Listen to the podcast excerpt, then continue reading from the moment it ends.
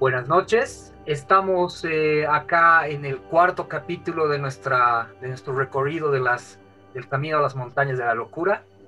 Como lo prometimos la anterior vez, hoy nos toca revisar una obra, yo diría, un poco controversial para nosotros, que es La Esfinge de, de los Hielos de Julio Verne, que es parte de lo que le decían la trilogía de la Antártida, que es estas obras separadas en tiempo de diferentes autores el primero que comenzó esto fue este, Edgar Allan Poe con, las aventuras o la narrativa de Arthur Gordon Pym. Y Julio Verne, eh, nueve años después, eh, nos trae una suerte de secuela de la historia de, de Poe, con la esfinge de, los hielos, o la esfinge de las nieves, también conocido. Y nada, eh, aquí empiezan un poco los sentimientos encontrados. Te doy la bienvenida Irat, hoy, hoy, hoy Dulce pausa, así que estamos los dos para, para, darle, para darle fuerte a este, a este relato. Buenas noches, Irat. Buenas noches, gracias por recibirme en esta noche helada. Por ahí pueden, los que nos llegan a ver en, en video, que estamos en una situación bastante crítica, este, al igual que nuestros vecinos en el norte y en Monterrey, estamos padeciendo las, las fuerzas de la naturaleza y de los hielos. Y pues aquí aprovechar para mandar un caluroso saludo a Dulce, que esperemos que, que pronto también nos acompañe en este espacio, que, que, también por ahí la estaremos este, también preguntando su opinión más adelante, aunque nos salgamos un poco de los tópicos sobre, sobre esta novela tan controversial como bien apunta Fer. Fer. Y, y yo te digo, Irat, es interesante esto porque uno cuando espera una secuela, espera una continuación, especialmente como nos dejó Poe. Ya Dulce en ese tiempo no quería hacer el spoiler, pero ya a estas alturas yo creo que ya sabemos cómo termina Arthur Gordon Pym con esa imagen, eh, esos tres capítulos que faltan y esa imagen de esa figura um, humanoide gigantesca, blanca, en ese lugar eh, extraño, como que parece el fin del, del, del mundo, y nos deja ahí Poe y, y luego eh, Verne retoma esta historia para tratar de explicarnos. De hecho, yo creo que los lectores de ese tiempo y los lectores de ahora este, eh, quisieran saber más de ese, de ese desenlace. Pues eh, la apuesta de, Verne es, es, justamente tratar de explicar esto y a la vez no. ¿no? Y, y, ahí me viene la primera pregunta. Y yo creo que lo vamos a resolver al final de esta charla, Irad. Eh, ¿Realmente la esfinge de los hielos como la han vendido, ¿es una, es una secuela de, Arthur Gordon Pym? ¿O no? A mí, a mí al haberlo revisado ahora, me ha, me, ha, surgido esas dudas. Y hoy creo que la vamos a, vamos a intentar develar si realmente, o, o desmascarar también esta, esta obra, si, si es este tipo de, de, secuela directa o no, porque mucho, mucho se trata de este tema. Mucho se ha hablado de que la secuela directa que, que, que, que, utiliza obviamente y están los personajes que, habías visto en el relato de Poe.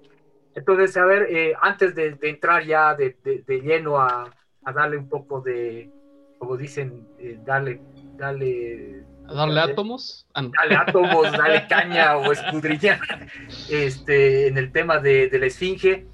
Eh, ¿Cuál ha sido tu experiencia en, en, en leer a, a Verne? Si a, algo has visto ahí que ha sido diferente de lo que has, has estado revisando este tiempo, Irat. Sí, claro, y, y, y tengo que, que, hacer unos pequeños este, anuncios para los que nos estén escuchando.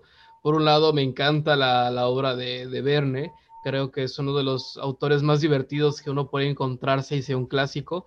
Este, pese que de repente puede caer en, en cuestiones que ya son anacrónicas, no dejan de ser historias muy divertidas. Y por otro lado, tampoco es que sí he leído a Verne, he leído tres o cuatro de sus novelas más, más este, icónicas, pero tampoco he entrado de lleno porque fue un autor bastante prolífico.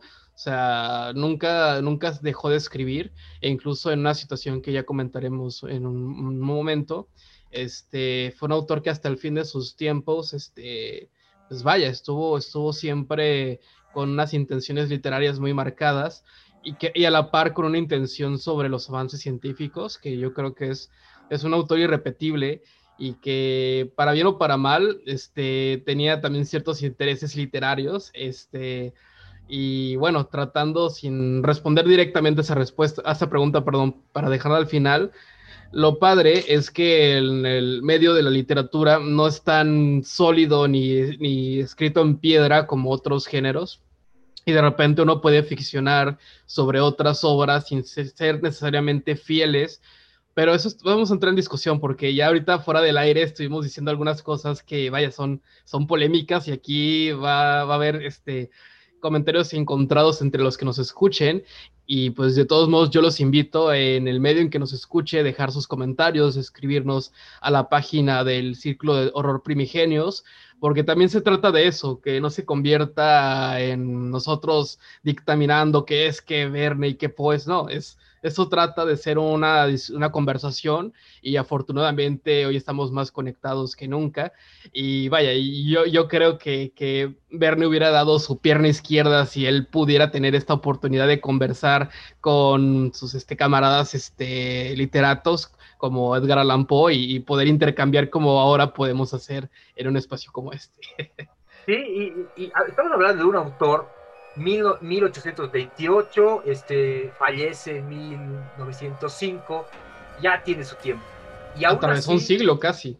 Es un siglo de vida y aún así uno, uno empieza a encontrar eh, temas bien interesantes en este autor francés, eh, también controvertido. De hecho, eh, lo acusaba mucho de que hacía secuelas de las secuelas de las secuelas y que le faltaba imaginación porque ya su idea primordial este, ya estaba utilizada y la reutilizaba. Esa era un poco la crítica que tenía eh, Verne, como estamos viendo, ¿no? Que estos autores, no, no, en su tiempo no eran tampoco, no, no tenían el camino de rosas, ¿no? O sea, tenían una crítica muy fuerte, detractores de Verne, este, le, le, le, dieron en ese lado de, de, de, ser como, ahora lo conocen como los refritos, una idea que la vuelven a cocinar y cada vez este, la idea se empieza a desgastar. No sé qué opinas ahí un poco para, para entrar en calor, digamos, ¿no? Esta, sí, esta, eh, noche fría. Y de hecho ya habíamos dado un pequeño adelanto en alguno de nuestros programas pasados, que de nuevo hago comercial. Si nos escuchan por primera vez, nos pueden encontrar en Chasky Rock, ahí en la sección de sus videos, y también por Spotify como Círculo de Horror Primigenios. Este, y, y puedan seguir este, este viaje que estamos haciendo por la obra de de Carpenter y de todas sus influencias, incluida la novela mítica que estamos mencionando este, de forma indirecta, que son las aventuras de Arthur Gordon Pym. La verdad, espero que, que, tengan chance de escucharnos, ya que disfrutamos mucho al hacer ese episodio y espero que también puedan, puedan divertirse con nosotros. Y respondiendo eso, este, vaya, e-, es bastante controvertido porque a la fecha yo creo que sigue siendo una, una discusión vigente, el tema de, del plagio, el tema de cuándo es una, un homenaje, cuando de repente una secuela está, está con una intención de, de, retomar algunos elementos que uno como autor este, considera valiosos en otro autor, o simplemente estás aprovechando de la popularidad de, de otro autor, o sea, es, tiene tela. Y en el caso de, de esta obra en particular, hay que situarla en una, etapa tardía de, de, Verne. O sea, fue un autor que, que, como mencioné, fue prolífico. Ahorita no tengo el número exacto, pero tiene cientos de relatos y de historias.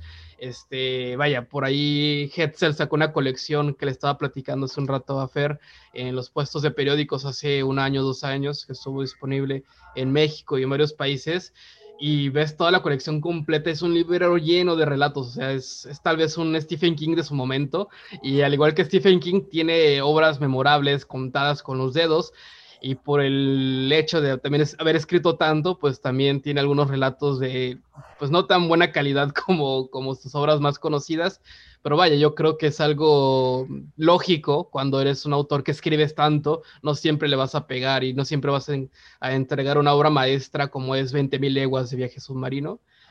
Este, es lo que yo opino sobre, sobre eso. Y bueno, como decía, esta novela fue escrita ya después de, del boom de estas novelas científicas de Verne. Este, ya es un Verne en una etapa final de su vida donde ya está afectado por una enfermedad donde ya no tiene el ritmo y ni la fuerza que tenía su narrativa en un comienzo. Este, y está como que revisitando sus autores predilectos y de hecho no es la única ocasión, como bien menciona Fer, de, que está escribiendo, pues vaya, una secuela o una apropiación de otros relatos. De hecho son en cuatro ocasiones. Una de ellas fue Escuela de Robinsones, que es de, obviamente, este, inspirado en la novela de Robinson Crusoe del 1719 en otra ocasión con Matías Sandorf, que a su vez es homenaje al conde de Montecristo de Dumas. Este, después sería La Esfinge de los Hielos, que es la que estamos comentando esta, esta noche. Y por último, Segunda Patria, que sería otra secuela de una novela llamada El Robinson Suizo de 1812. O sea, no sería la única ocasión, como bien apunta Fer. Y además, como, como Verne no es muy este, egocéntrico, también de sus propias obras haría varias secuelas. Sí, y, mira que, la idea de Verne eh, a un principio era, y de hecho ha marcado un hito en, hacer esta literatura de aventura, de estos descubrimientos, y cuando, cuando ya estaba escribiendo La Esfinge de los Cielos, quería hacer un tema, quería tocar los viajes debajo de la Tierra. Y, y, claro, él se da cuenta que hizo hace poco un relato parecido y se detiene la idea y dice, no, esto tiene que pasar de nuevo en la Antártida y ahí no, no, no, nos vamos a, a, embarcar, porque un poco para entender todos estos capítulos, para que también se sienta esta secuencia y el por qué estamos revisando esto junto con Carpenter, porque al final eh, la construcción que se ha hecho con Carpenter, su gran obra que eh, este, visual o fílmica, es, es parte eh, que bebe de mucho de estas ideas que se están planteando aquí. Ya vimos en Arthur Gordon Pym lo desconocido, el, el, el trascender en el umbral y la, consecuencia de lo que puede pasar cuando Pym va más allá de lo que de, de, de, de, los límites de la humanidad o lo que se podía concebir como lo conocido por la humanidad y, y, el desenlace que le puede pasar, ¿no? Y es todo esto aparejado por un lugar tan enigmático hasta el día de hoy que es la Antártida. Eh, Verde vuelve a tomar esta idea de la idea de la aventura, la idea de transgredir los límites, el ir más allá de donde nadie lo ha hecho y, va a tocar otra tónica, que lo vamos a ver muy fuerte en, The Fink, en la cosa, y, también se va construyendo, va bebiendo de otros, de otros autores, ¿no? Eh, yo ahí, sin spoilear, eh, se habla mucho aquí del tema del grupo y la desconfianza del grupo, que eso sí se construye muy bien luego cuando vemos esta figura de los científicos de la Antártida de nuevo y cómo ellos no se confían en uno al otro. Pues y vamos a ver mucho de eso, que, de repente en el caso de Arthur Gonopin no lo explota a ese nivel eh, o ese enfoque, ¿no? Ahí va más a una rebeldía, a una sublevación, y, más es un tema íntimo, un enfoque introspectivo eh, que, que, tiene Arthur Gordon Pym. En este caso, si bien hay un, hay un nuevo personaje que nos va a relatar eh, esta, esta, esta aventura, el relato va más enfocado al grupo y a este grupo cómo empieza a desenvolverse en base a esos sentimientos encontrados, ¿no? Y, bueno, es, es, creo que el segundo ingrediente de, de esta tarta poco truculenta que estamos empezando a, a develar o, o, estos ingredientes que estamos poniendo para ver el desenlace final. Un poco para darles el contexto de estos tres capítulos pasados, donde hemos ido un poco eh, viendo cuáles, cuáles son los elementos que ha empezado a usar Carpenter, en qué se ha inspirado. Obviamente que el elemento básico es el frío, la desolación, el, el, la Antártida es un lugar tan misterioso, tan enorme, y aquí lo vamos a ver bien, mucho más grande que lo que hablaba eh, este, este uh ¿no? Nos habla de una Antártida mucho más grande. De hecho, no, yo suelo este, siempre hilar cosas que al inicio parecen muy aleatorias, pero estoy viendo esta serie de, de Orange is the New Black. Ahorita van a, van a mentar los que nos están escuchando, porque ¿qué tiene que ver eso con, con, con, Verne? Pero hay un diálogo que me gusta mucho sobre una de las convictas. Es una serie que trata sobre mujeres en, en prisión. Y la parte que ella dice que lo que más padece no es el estar encerrada ni, ni estar conviviendo con criminales, sino esos momentos donde no le queda de otra más que este, convivir consigo misma, aprender y para ser aislada consigo misma y dice que en esos lugares son donde realmente uno tiene miedo porque empiezas a, a ver cómo eres tú realmente como humano y muchas veces no te gusta la respuesta a ello.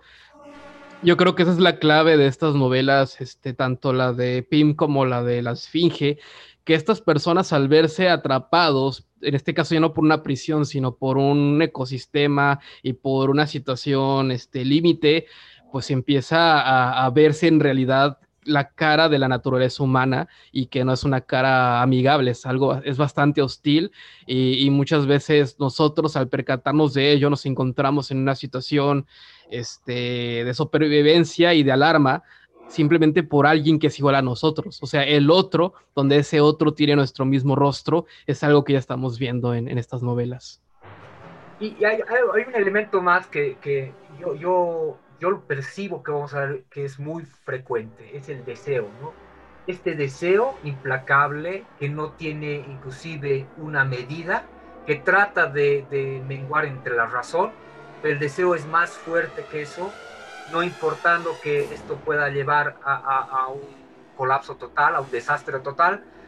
Yo me atraigo a un lugar que en este caso nos ponen el, el, el, el la Antártida como un lugar que nos atrae, algo que que sabemos que es peligroso, que es fatal, pero aún así cedemos a nuestro instinto, a nuestro, a nuestro deseo en sí, y vamos a ese lugar a riesgo, como les va a pasar a los personajes, a riesgo que les vaya recontra mal, les vaya muy mal, y, y enfrente, como tú dices, está este, ese, ese yo, ese yo interno, a esa introspección, y que esto, esto al final tiene un desenlace un poco poco malo, ¿no? Yo creo que no son, no son nada, no, no, no, son nada felices estas historias en sus conclusiones. De hecho, en esta intentan hacerlo, pero veremos que no, no, no queda tan bien, ¿no? Sí, de hecho, irónicamente, el hecho de buscar un, pues vaya un desenlace un poco más, este, voy a usar la palabra positivo, aunque no sé si es la, la adecuada, deja un mal sabor de boca si vienes de leer encontraste la obra de, de Poe, probablemente las personas que ni conozcan las aventuras de Arthur Gordon Pym van a disfrutar más esta novela, porque no tendrán ese punto de, de comparación. este, pero vaya, sí, se, se extraña ese, ese, esa atmósfera opresiva y, y esa, esas emociones que de hecho mencionamos en ese otro podcast, este, sobre la desolación, la, la, la depravación, los, eh, la transgresión de la carne, o sea, situaciones muy duras y, y, que solamente la pluma de Pope en su momento podría ser capaz de, de, retratarlas, porque también hay que situar esta novela de Verne en, este, en una Europa donde están abundando las sociedades de caballeros este, que son este, investigadores y aventureros, viajeros, marineros, y mucha de la obra de Poe, perdón, de, de, Verne, este, trata los protagonistas pertenecen a este tipo de, de clubes o, asoci o aso ¿cómo se llamaría? Asociaciones de caballeros que van por el mundo, pues descubriendo tierras inhóspitas, este, poniéndole sus nombres a islas que nadie había pisado antes. O sea, está muy dentro de esa, de esa este, dinámica y vaya, este, ya, ya teniendo eso en cuenta, como que a lo mejor ya se puede este, saborear un poco mejor esta novela, porque ya es una sociedad de este tipo que está tomando como cierta la narración de Arthur Gordon Pym. Y ok, vamos a ver entonces este, si en verdad existe este lugar que retrata este diario mítico de este viaje que terminó bastante mal para algunos. Y curiosamente, en la vida real, este, esto pasaba. Este, voy a dar dos ejemplos muy escuetos, pero si les da curiosidad pueden encontrarlo de manera fácil. Un explorador llamado Sir Richard Francis Burton, no sé si, si les suene, de hecho, él es el, el, que se encargó de la traducción inglesa del Kama Sutra y de las Mil y Una Noches, y era un personaje bastante controvertido en, en Inglaterra, porque él se juntaba con personas de todo tipo, desde, desde, criminales, aventureros, brujos, coleccionistas un tanto retorcidos. Incluso por ahí creo que estuvo asociado con un tipo que coleccionaba libros este, empastados con piel humana, un tipo bastante extraño. Y una de sus aventuras, de hecho, fue buscar las fuentes del río Nilo y de hecho, este, creo que casi lo consigue, por ahí él descubrió el lago, este, creo que era el no ahorita no recuerdo bien el nombre de ese, de ese lago, pero él y otro explorador descubrieron dos lagos y la verdad fue un personaje que no solamente tuvo aportaciones literarias como las que mencioné, sino que también fue un explorador digno de una novela de Julio Verne y vaya, e, y toda la fiebre que, que en ese momento este, provocaban este tipo de personalidades. Este, y otra de estas personalidades, este, era una especie de personaje que era un, un empresario que no era ni antropólogo ni, ni, ni, un erudito, y él tenía cierta obsesión por, por Troya y por, y por todos estos este, libros de Homero, de la Iliada, la Odisea, y él decía, y en ese entonces no existía, o era algo parte de la mitología y él estaba aferrado de que él iba a buscar este, y probar que de hecho existía la ciudad de Troya. Este, y pues vaya, él se fue a un lugar allá por Turquía con, un, con su dinero y con un grupo de, exploradores y lo logró, vaya, fue, sería como el equivalente de que ahorita nos dijeran que existe la Atlántida, en su momento este hombre, basándose en la literatura, en la Iliada y en la Odisea, descubrió, pues de hecho, este, Mm, mm, vaya, los restos reales de, Troya, o sea, están esos dos, ejemplos y probablemente eh, ahí es donde beben este tipo de historias, donde incluso la de, la de Lovecraft, la de las montañas de la locura, tiene este tipo de, planteamiento, tomar una obra ficticia y qué pasa si le damos un enfoque este, académico y científico y vamos a ver si de pura casualidad, de hecho, si existió esto o encontramos indicios de que aquí pasó algo está sobre esa línea, hay que sí verla como una obra muy de su época. Y, ah, eh, y ahora que lo, lo, mencionas, yo creo que vamos a partir eh, ya, ya de, plano con, la, con, esta, con esta esfinge de los hielos, con un, con un tema muy fuerte que tú lo has dicho, ¿no? Esta sociedad de tipos, eh, si quieres, este, selectos, de alcurnia, súper intelectuales o súper aguerridos. Que no tiene nada que hacer. Que, no tiene nada más que hacer que, presumir a sus amigos, porque esa era la idea. Iban a un lugar y tomaban su, su whisky o, sus bebidas y, y, fanfarroneaban de las aventuras que habían tenido, porque eran demasiado, ahí me, me suena mucho la, la liga de la, la liga de, de, los, eh, ¿cómo es la liga? La liga extraordinaria, que después Alan Moore, la, Alan Moore, sí. trata justamente de esta, de esta desmitificación, ¿no? De, estos, de, esto, de estas figuras este, tan enigmáticas. Yo creo que la idea y la intención, y ahora que estamos hablando, eh, que cómo, cómo, uno empieza a entenderlo al autor, este, intenta desmitificar a Arthur Gordon Pym, intenta que esa historia que ha impactado por ese final tan abrupto eh, tenga una solución, un cierre, desmitificando todo lo que se había construido. Me imagino que en ese tiempo, como ahora pasa, hay mucho, había mucha especulación, había, no, había en ese tiempo redes sociales, pero imagino que ha cundido las críticas a, Arthur Gordon Pym. Entonces, esta, esta, esta, este nuevo enfoque intenta poner a este, este grupo de caballeros selectos a, vamos, a, vamos a ver si, si Arthur Gordon Pym es real y su travesía es real, la vamos a hacer y, te van en esta travesía porque justamente la esfinge de los hielos, como lo vamos a ver ahora, este, va por los mismos lugares donde eh, viene la travesía de Pim, ¿no? No olvidemos. Ah, dale, dale, dale, Y aquí yo me pregunto, ¿qué no es que leyeron la novela? A todos les fue mal, digo, ¿por qué quieren repetir lo que pasó en esa novela? yo, creo, yo creo ahí que eh, saben que va a ser malo, saben que lo que va a pasar, pero quieren darle otro tipo de explicación. Entonces, de hecho, aquí hablamos ya, ya entrando en materia, hablamos de un personaje que está ahí aburrido en, una, en, esta isla, perdonen por la pronunciación, es que no, no soy muy bueno en, en este tipo de, de, nombres, pero Kergulen, que es esta, esta este, este, este, como puerto olvidado de, de la vida, y, y, este personaje este, ya se quiere ir, ya se quiere ir, ya está aburrido, eh, está esperando la primera, el primer barco para que se lo lleve, y te encuentra con Atkins, que es este tabernero, este, bien, bien icónico, se puede decir, hasta yo me lo imaginaba un poco gordo, un poco, un poco bonachón. Eh, de Baltimore, por cierto. y esa es una, es, una linda rememoranza, porque es un americano de Baltimore que se va a, a, a, a, Kerguelen y, y, empieza ¿no? a decirle, y hay un diálogo ahí de por qué había elegido ir ahí y, y por qué no volvía a Estados Unidos, porque porque el, el, el, narrador, el personaje, este, es también norteamericano, y tienen esta charla y esta, esta como que química de dos paisanos, y dice, ¿tú qué haces aquí en medio de la nada, no? ¿Y, y, cómo lo haces? ¿O por qué no te vas a otro país o a nuestro país? Y él le dice, porque estoy cómodo acá, me va bien, y, y, y, de ahí le vende la idea que lo puede ayudar a, conseguir un, barco es de este, de este capitán, que es este, casualmente hermano del capitán que llevó a Pim hasta donde le llevó, que es William Guy. Este, este hermano, que me ayudarás, yo soy muy malo para los nombres, pero este, este, este hermano este, tiene un barco que va a llegar y no tiene un rumbo establecido, ¿no? Este es un tipo que maneja las cosas como a su gusto y le dice, pero ese barco es increíble y, esta, esta, tripulación es de la mejor que vas a encontrar.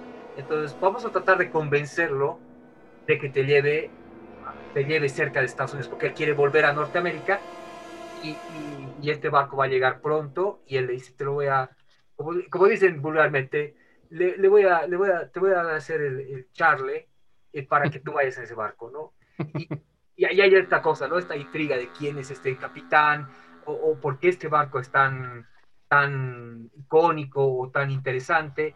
Y, y, ahí, y ahí, bueno, todavía no se revela que, que, este es el hermano de William Guy, ¿no? Que es este, este otro capitán que aparentemente perece, para los que no hayan leído, esto es un gran spoiler, pero William Guy aparentemente perece en, esta isla de Tesalal, donde estos aborígenes habían hecho una trampa y a Pim lo llevan eh, juntamente con toda la tripulación y hacen una como que una falsa un falso derrumbamiento y los sepultan a todos y aparentemente William Guy muere eh, eh, Jane que era el barco que llevaba a Pim es destruido y, todo va como, como siempre va en los cuentos de Poe, mal.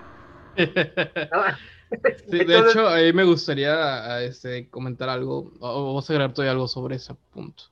No, está bien, es como un poco de aderezar lo, que va a empezar, ahí, empieza la trama, ahí empieza este diálogo y... Mm, aquí se extraña un poco ese Julio Verne como un poquito más, este, ¿cómo podríamos decirlo? Muy que, hace mucha, mucha descripción y, mucho detalle, porque incluso lo que más se disfruta de este tipo de novelas del mar de repente es la construcción de estos puertos y, vaya, yo siento que fue de, ah, aquí está tu puerto, aquí hay un tabernero, no hay otra, no hay otro lugar en toda la isla donde te puedas quedar y es como de, por favor, esfuérzate un poco más en, pintarme este lugar. Y no sé, yo, yo que adoro, por ejemplo, Moby Dick, que toda la primera parte, o sea, buena parte de la novela avanza y ni llegas ni al barco, este, es pintarte lo, lo inmundas que eran las, los, los hostales en, en este, ¿dónde era? Um, Nantucket, sea, que literal el tabernero le tuvo que tumbar una mesa para que este personaje se durmiera, o sea, mm, bastante pintoresco, y siento aquí que, que Verne perdió la oportunidad perfecta para, para hacer este tipo de cosas, incluso en las aventuras de Arthur Gordon Pym, este, si bien se inicia un poco más rápido, este, cómo te pinta esta escena y la comentamos mucho de que está abajo del barco como polizonte y, y te va explicando toda esa experiencia tan, tan en primera persona, este es algo que aquí sí, sí extrañé mucho en, en la novela de Verne. Y de hecho, Geraldine, que es el personaje ahora que lidera esta historia, no tiene tanta, tanto lore como tenía Pym, ¿no? De hecho, no tenemos el nombre completo de Geraldine, o sea, es mencionado como Geraldine, no tenemos más datos, él aparece, como tú dices bien, sin mucha explicación en este lugar. Existe. Eh, existe porque tiene que existir. Y, porque, porque él, él eh, en, todo, toda la trama es lo más raro, yo creo que la intención de Verne, el no darle tanto contenido a este personaje, porque es como que te situara en, en ese lugar me imagino, porque los demás sí tienen un lore, sí tienen familiares, sí tienen apellidos. Eh, de hecho, hay una descripción de cada uno de estos personajes, menos Jorlin. Jorlin es alguien un poco eh, bien sentido en sí de su vida, porque no sabe qué hacer. De hecho, está ahí porque sí. Eh, no, no, hay un destino aparente de volver, porque inclusive él al momento que habla con Atkins, le dice, a mí no me importa al final llegar a Estados Unidos, lo hago porque sí, y, si este barco me lleva a otro lugar, también me viene bien. Pues es alguien que está como que a la deriva y, no tiene un sentido en sí, no tiene una, una meta en sí, ¿no? Eso, eso sí nos pone un poco, eh, a diferencia de, de Pink, que, bueno, las comparaciones son, dicen, engorrosas, pero no se puede hacer más. Eh, eh, Incluso podríamos decir que era alguna decisión consciente, pero no, era el estilo de Verne. Por, ejemplo, esta novela que yo, yo disfruto mucho del 20.000 leguas, el protagonista no es Nemo, que es el personaje más interesante de la, de la novela, y el protagonista ni me acuerdo cómo se llama, incluso lo puedes quitar y, y bien pudo haber sido un narrador omnisciente y daba lo mismo. es algo que, pues, un recurso muy, muy de Verne, lamentablemente, que, vaya, que como bien dices, eh, sirve a, mostrar a los otros personajes que son mucho más interesantes y tal vez es porque es más difícil ponerse en los zapatos de un personaje extravagante. Vaya, hace rato mencionábamos de pasada el conde de Montecristo. En un punto de la novela pasa eso, cuando todavía es un personaje reconocible, estamos viéndolo desde su punto de vista, pero cuando tiene esa transformación en el conde, ya lo vemos como un personaje este, secundario o, en tercera persona, porque ya no nos podemos sentir identificados. Y es como, para, es como si Dumas nos dijera, no te puedes identificar con alguien que tiene este tipo de venganzas. Este, yo creo que es un recurso que Dumas bebió de, de, perdón, que Werner bebió de Dumas y lo está aplicando diciendo, ustedes, ustedes no quieren ser estos personajes, ustedes nada más quieren ver lo que están haciendo estos personajes. y es un lugar seguro, ¿no? Porque no te estás involucrando sentimentalmente como lo hacía Poe, que sí te metía y te hacía un poco cuestionarte, y te pone un lugar un poco más cómodo en una, en una tercera persona, una visión de alguien que no tiene mucho olor, y de ahí la aventura, la, aventura corre, y corre ahí, y, ahora sí, eh, Lengai, que es este, este capitán, un tipo eh, inglés, hace mucho énfasis en, en la galeta inglesa, que es esta Halbrain, Halbrain, esta caleta un poco mítica, y, que no tiene rumbo, llega a este puerto, eh, aparece este capitán, y este capitán que no, no quería pasajeros, ¿no? Y, que como que quieren conseguirse el pasaje y el tipo no quiere hablar y que de hecho lo rechaza, Atkins intenta hacer el, el entre y no pasa nada. Y, y casi unos cuatro capítulos es eh, intentando convencer a, a, a Len que, que, lo, que lo admita, ¿no? En un viaje sin sentido. De hecho, es un viaje sin sentido porque Cherlin este, no le importaba al final llegar a Estados Unidos, solo se quería ir de ese puerto perdido de, de, de, de la vida. Y, y, hay un momento ahí clave, ¿no? Es, hay un cambio ahí en, en el capitán, en el capitán Lengai, eh, que eh, viene por, por el, por, porque le dice, tú eres norteamericano, ¿verdad? Y ahí como que se impacta, eh, tiene que pasar un tiempo más y cambia de idea y le dice, este, yo te admito, no, faltando creo que ni horas para que zarpe este Halbrain, le dice, ya, este, te subes porque cambia de parecer. ¿No? Después de capítulos de insistencia, de hecho lo va, lo espera, quiere comer con él y, lo rechaza y lo vuelve a rechazar y lo vuelve a rechazar. Y cambia de actitud por, solo por decirle de qué país venía, ¿no? Y ahí hay una, como que, si quieres una, una, idea de qué, qué, qué, pasa con este capitán, por qué hay este cambio, este, a ver, que, que se explique, ¿no?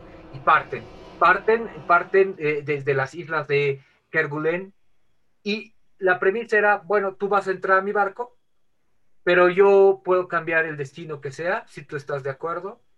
Eh, de hecho, el otro dice, sí, no me importa al final llegar a Norteamérica, déjame donde sea. ¿no? Si, si llegas a una, una, isla, ahí me voy a quedar. ¿no? De hecho, quedan en, en, una isla que era posiblemente una de las paradas, que no sabía por qué, pero este tipo no tenía, no tenía un rumbo, era un barco sin rumbo. ¿no? Gente sin qué hacer. Literal. Ahorita mientras me platicabas el, este personaje, no pude evitar pensar en esta otra obra de, H.G. Wells llamada La isla del Doctor Moreau, que tiene un planteamiento bastante parecido a un personaje que necesita que, que, sea recogido por un barco, no importa el rumbo mientras no me esté aquí ahogando. Y, estaba checando las fechas y la isla del Doctor Moreau fue un año antes que, las aventuras de Arthur Gordon, Gordon Pym. Este, y nada más para que quede esa reflexión que tal vez este, no, no están este, desatinada de repente las comparaciones que hacen sobre estos dos autores. Y algo que sí, sí ahorita mientras hablabas, vaya, me, me, me saltó mucho, esta cuestión de, de, de cómo Poe no solamente te, te ponían los zapatos de sus personajes y vaya, hasta nosotros sufrimos cuando hicimos el podcast de, de Pim tan solo en recordar esas situaciones, sino que también Poe tenía los pantalones de meternos en los zapatos de personas detestables, en asesinos, psicópatas, locos, y, y, creo que es algo que, que se extraña mucho en, esta, en esta obra de Verne, de nuevo, Verne me encanta, es fantástico, es muy divertido, pero como que, y vaya, es, algo que a lo mejor te estoy robando un comentario que a, lo mejor lo vas a hacer más tarde a, conciencia, este, un ensayo que escribió Julio Verne 30 años antes, analizando la, la, obra de Poe, donde él incluso dice casi textualmente de quién se atrevería a continuar ese final abierto que dejó Poe, y pues irónicamente 30 años después él se atrevió a hacerlo y lamentablemente no sé si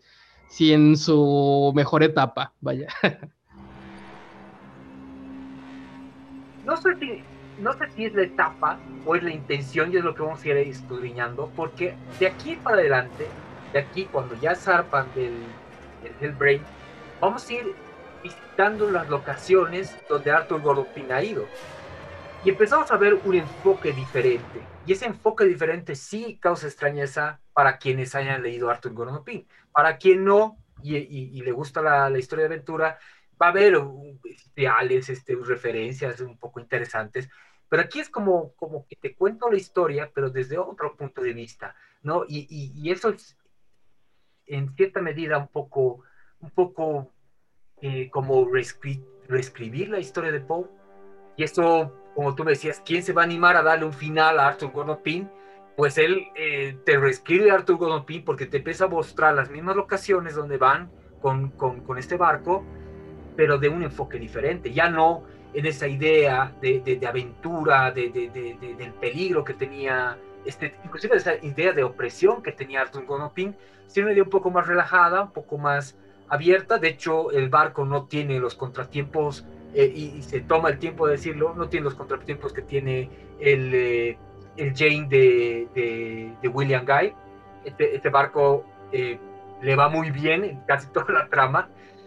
Y lo que sí me llama la atención es un capítulo dedicado a un resumen, así como en las series, que te dicen, este, antes, si no lo viste, si no leíste Arthur Gordon Pym, te hago en un capítulo un resumen de lo que pasa en Arthur Gordon Pym, con una intención de que tengamos en claro la historia de Arthur, Arthur Gordon Pym, ¿no? Y este capítulo lo resume toda la, toda la obra. Luego de eso salta y ya estamos, eh, eh, estamos de nuevo en el barco y estamos eh, empezando a ir a los sitiales. Y hay algo ahí, ¿no? ¿Qué pasa con, con Geraldine? ¿Por qué, ¿Por qué continúa? Porque él tenía que quedarse en el, primer puerto, pero decide que no. Y eso es porque descubre que este señor, el Lengai, que era el capitán, era hermano de William Guy. Y resulta que la ficción que había, que, él creía que era ficción Poe, que ese es el juego que hace esta obra, resulta que no es cierta, ¿no? Porque él creía que Arthur Gordon Pym era una obra ficcional de Daniel Poe.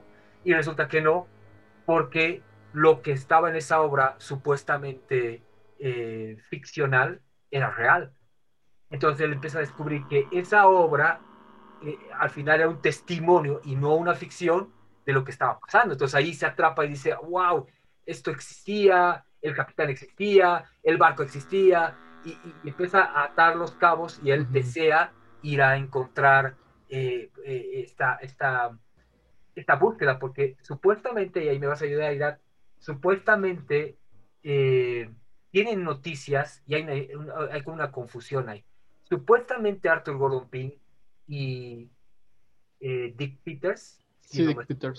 Sí, que aquí tiene otro seudónimo.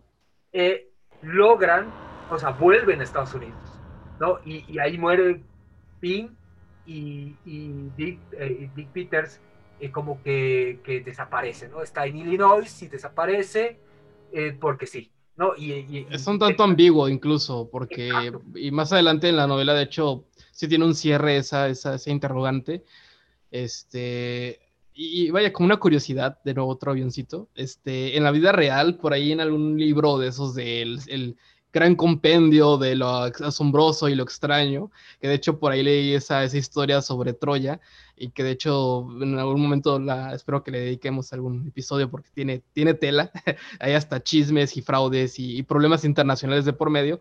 En esta historia, en este compendio raro, leí una historia sobre Poe, una teoría conspirativa donde las historias de Poe realmente eran como descripciones de asesinatos que hacía Poe. O sea, alguien por ahí trae esta onda de que no, ¿qué tal si lo que escribió Poe está basado en la realidad? Y resulta que en este relato del, creo que era la carta de Marie Roget o algo así, resulta que está inspirado en un caso real, este, y, no en Inglaterra, sino en Estados Unidos, y que, bueno, Poe, y creo que sí he sabido que él se inspiraba de casos policíacos reales para escribir sus relatos y pues alguien pues como que juntó A con B, pero de repente se brincó a D y hizo ahí una, unas este, teorías de conspiración muy locas. Pero es que sí hay gente que hace esto, de de repente tratar a la ficción mm, con otro nivel y, vaya, y, y, creo que es bastante, bastante curioso que, que, que no es algo limitado a, a, a, esta historia, sino que en la realidad anda gente por ahí sobreanalizando las cosas. Digo, si no se hiciera eso, no existirían podcasts como estos. No, y de hecho, de hecho, hay gente que cree que hay Necronomicon, imagínate. O sea, hay, hay ficciones. Nadie se salva de esto. Que, o sea, hay gente que, que, que, cree que tiene Necronomicon o cree que hay una universidad. De hecho, se habla de la Universidad de, de Buenos Aires que tiene una, un ejemplar del Necronomicon y yo he conocido gente que ha ido a la Universidad de Buenos Aires a buscar el Necronomicon eh, de hecho, Borges se hace la burla de esto. Él, crea una tarjetita en, esa, biblioteca eh, con el Necronomicon, ¿no? Como una, suerte de... Eh, a veces trasciende mucho las intelequias, y eso es lo más interesante de este relato, son tan fuertes que uno ya las vuelve parte de la realidad, ¿no? Ya el de poco empieza a, la, línea de la ficción empieza a ser más, más delgada este, y ahí me gustaría agregar algo eh, y otra nota aclaratoria. Aquí parece que estamos criticando y destrozando a Verne, pero yo al contrario, yo creo que es admirable el hecho de que Verne te está diciendo un autor, porque yo creo que es indiscutible la talla de autor que es y fue Verne, de que puedes agarrar tus obras que tú que tú admiras y, y, apropiártelas y ficcionar sobre ellas. Yo creo que es valioso eso que nos está diciendo, porque ya te habla de una lectura activa, o sea, de que tú mismo puedes tomar las obras de tus ídolos y continuarlas y nadie te tiene por qué detener. Yo creo que es algo muy valioso que, que incluso revolucionario que muy pocos autores en la época de Verne hacían. Vaya, prácticamente está este, reafirmando el fanfiction este, desde, desde tiempos este, victorianos. y, y, y, claro, como se puede, se forma parte del, de, del patrimonio de la humanidad, ya vienen otros y empiezan a continuar eso que ya adquiere vida, ¿no? Adquiere vida propia. De hecho, en la, trama de Ardo en la vamos a ver que ya tiene una, una, un lore propio, ya tiene una coherencia propia. Ya, ya un poco, eh, eh, este, continuando con Geraldine, este, él, él, él llega a sus, a sus porque la, la, obra en sí no tiene muchos altibajos como tenía Pim, este, llega al lugar que tiene que llegar, eh, habla de que el barco tiene que aprovisionarse más, porque la idea, al final, es que eh, el hermano, Len, quiere encontrar a William porque tiene, y hay un momento que es creo que un poco el, creo que el, más gráfico que se puede ver en la obra, donde están navegando y encuentran un, o, ven un pedazo de, de hielo se empieza a derretir y hay un cadáver. Resulta que el cadáver es Peterson y resulta que Peterson es el segundo al mando del Jane que, eh, que era eh, capitaneado por, por William, William Guy. Y este James en sus bolsillos este, tiene una anotación que dice que, pese a que habían pasado como nueve años, si no me estoy equivocando, eh, eh, su hermano, William, estaba vivo. Y, y, Lane sabe que donde había ido, que es un lugar súper recóndito en Antártida, eh, está su hermano. ¿no? Porque habían pasado como unos ocho meses de, de la muerte de, de Peterson y, y, él, y él se, como que se esperanza en encontrar a su hermano. Y ahí empieza la aventura, ¿no? Ahí empieza como que el clic y dice, bueno, dejamos todo y nos vamos para la Antártida y, y el que me acompaña muy bien, porque mi, mi tripulación es súper abnegada y me va, me va a acompañar donde yo diga. Y ahí la, la Geraldine escucha esa historia, eh, se da cuenta que Arthur Gordon Pym no era ficción, se embeleza de todo eso y decide ir con ellos, ¿no? Y dice, yo no tenía que ir a Estados Unidos, al final solo me quería ir de ese puerto, agarro mis cuatro cosas y me voy con el barco, me voy con, con Hal Brain, donde sea. Y se embarcan en esa aventura, ¿no? En esa aventura de tratar de romper la ficción, en esa aventura de que todo lo que creían que era ficción es realidad y se van a encontrar al hermano de, de Len, ¿no? Y en esa, en esa búsqueda de, de, de encontrar al hermano de Len, empiezan a, a, como lo habíamos hablado un rato atrás, empiezan a ir a las mismas locaciones que él había utilizado. William, William Guy, como el capitán, como el que le ha ido, como le va, este, empiezan a ir a los mismos lugares y empiezan a darte mucha data de eh, en qué lugar era, este, qué coordenadas, y, y, empiezan a darte mucho, mucha información. Yo creo que para darle verosimilitud también, ¿no? O sea, para darle ese contenido de, de realidad. Y ahí, ahí, ahí pasa algo, eh, bueno, extenuante, porque viajamos con el barco. viajamos con el barco y son páginas y páginas de viajar con el barco, ¿no? ¿Qué pasa? Que hay páginas que dicen, hoy no pasó nada, pero seguimos adelante. Y, y, seguimos adelante y hoy, hoy fue un día normal y no pasa nada y tenemos buenas condiciones y todo les va bien. Contrario a PIN, ¿no? A PIN, porque PIN había mucho problema de clima, había mucho controversia, había hambre, había desesperación, había opresión, uno se sentía encerrado en ese barco. En este barco creo que les va mejor, ¿no? Incluso aquí hay un recurso que, que Lovecraft de hecho rescata de la obra de, de, de Poe, el hecho de que el narrador no es alguien confiable, o sea, es alguien que está padeciendo y obviamente no te va a escribir igual una persona que está en sus cinco sentidos, cómodo en un barco calientito, a una persona que está en inanición e incluso hay partes de, de la novela de, de Pink que pues ya no quiero decir nada, me voy a brincar hasta que pase algo porque ya no ni siquiera quiero hablar conmigo mismo. Y aquí, pues como tú dices, de inicio a fin es meticuloso el, el, la bitácora de este, de este personaje. Y, y, creo que es un recurso muy bonito que nos dejó Poe y que Lovecraft supo aprovechar el hecho de que el narrador no es de confianza y es algo que también podemos encontrar en La maldición de Hill House de Shirley Jackson, por ejemplo, y a un nivel incluso más psicológico de que ni siquiera confíes en lo que está viendo el personaje y es algo que también parte de, las historias de Lovecraft se sostienen en eso, de literal tenemos de repente al personaje escribiendo, es que lo estoy viendo acercarse hacia mí y me estoy muriendo, pero lo estoy escribiendo y que a veces entra en lo, en lo cómico, pero es porque es un juego con, con cómo nosotros confiamos de repente en lo que nos dice un, libro, simplemente porque está escrito en papel. O sea, también hay que pensar que lo está escribiendo, bueno, aquí en la ficción, pero un personaje este, humano con errores y con este, que, y con estados este, de ánimo que pueden fluctuar. Y, y, yo creo que, que es, vaya, digno de, de, de, analizarse y de repente nosotros, al leer otras cosas, ver si de repente el autor le está dando cuánta credibilidad a su personaje. Y yo creo que es algo, algo digno de, de prestar atención. Y, y, y, ahí aparece un personaje, hablando de personajes, aparece Hunt, un personaje prácticamente el marinero estereotipo, ¿no? En una de esas islas eh, que tienen que recoger, porque dicen, ah, bueno, como vamos a ir a Tazla, eh, mi hermano, eh, y te recuerda ¿no? a, a Arthur Goropin, mi hermano fue traicionado por no sé cuántos aborígenes y, hubo una matanza ahí, entonces voy a necesitar un, de hecho le aconseja a Geraldine eso, dice, vamos a ir a un lugar que en la segunda obra de Pym hay una matanza, hay miles de aborígenes, entonces, con tus 13 hombres o 14 hombres no va a dar, necesitamos refuerzos por si nos hace lo mismo, ¿no? Lógico. Entonces van, empiezan a reclutar nuevos eh, integrantes del, del, grupo y ahí aparece Hunt, ¿no? Un personaje un poco enigmático, no habla, de hecho, en casi gran parte de la obra no dice ni una palabra.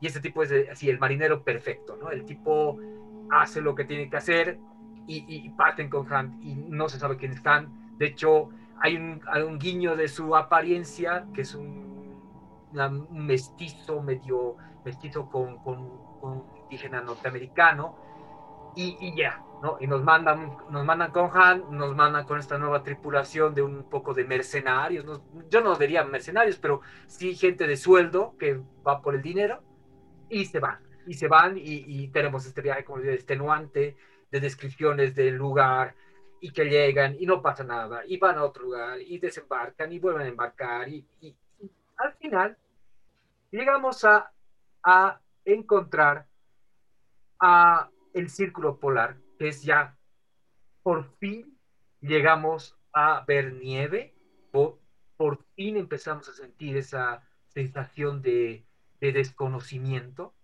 de ya no comodidad, porque ya el barco empieza a tener problemas de sortear con, con los icebergs y empieza a ver este, este tema de ya, ya, este, ya estamos eh, por, por, por, llegar a Tasla, que es esta isla. Y ahí eh, está el hielo, está el banco de hielo y hay un sueño ahí, ¿no? No sé si te acuerdas, el sueño que tiene, supuestamente un, sueño, que él está en su camarote y escucha, no dejen al pobre Pi, acuérdense de Pi. Y se despierta Geraldine y dice, ¿qué ha pasado? Y, ve y no pasa nada, el barco es súper tranquilo, de hecho les va muy bien en este, en este viaje, que hasta calor les hace. Además que a contra de Pin les sobraba comida, les, les sobraba diversión. Y llegan al islote de Bennett, que es uno de los últimos bastiones de de, esta, de este mundo eh, controlado. Y ya van a acercarse a, bueno, Bennett ya es lo último que se puede acceder como, como mundo. Y de ahí ya van a cruzar eh, las murallas o los, las paredes de, hielo a lo desconocido. Cuando cruzan esas paredes desconocidas, que me parece que es una, una retórica muy frecuente, es, eh, a partir de ahí no sabemos qué pasa, este tiene que llegar a Tasla. A me gustaría decir que es como un paralelo a ciertas murallas que aparecen en las montañas de la locura, o sea, es un umbral ahí que, que, que, también, incluso yo me atrevo a decir que Lovecraft también leyó la Esfinge de los Hielos, porque sí veo como de repente, como que rescata cosas que vio Verne, como este tipo de, de, narrativa académica, o sea, Lovecraft también lo, lo, implementa en su, su obra, y tú me habías comentado incluso fuera del aire, o no me acuerdo si en un inicio, que de hecho Lovecraft leía mucho a, a Julio Verne. Y esta exploración, este, este, umbral, como tú dices, Sirat, es interesante porque es el umbral a lo desconocido. Ya lo he visto, hay, gente hasta fanática que habla de, se acordará inclusive de esta obra de, eh, de Game of Thrones, donde había mm, ¿no? la gran muralla y lo que había ahí ya nadie sabe, ¿no? los humanos se cerraron ahí, eh, cuatro reinos, estaban matando a los cuatro reinos, pero luego de la muralla no se sabía. ¿no? Es una suerte así de un límite de lo humano, de lo racional, y de ahí ya no sabemos más. Pues en este momento que les cuesta, y eso es un momento que sí me parece interesante, porque no logran cruzar el umbral de manera fácil, tienen que rodearlo, buscar una entrada, porque la entrada era más complicada, de hecho el viaje se hace más complicado y lo cruzan y por fin, después de, ya estamos casi en el capítulo 16, por fin llegan a Tazla, a Tazlal, a ese lugar icónico, a ese lugar de la masacre, ese lugar donde explotó el barco Jane, donde supuestamente está el hermano William, eh, donde supuestamente está Pin, y hay una revelación ahí, ¿no? O sea, todavía, todavía no, todavía no vamos a ir a la revelación. Llegan a Tasla. Llegan a Tasla, pisan suelo Tasla. De hecho, nos empiezan a retratar los mismos lugares que nos hablaba Pin de, de ver este oso un poco desmesurado, con garras rojas, con ojos rojos.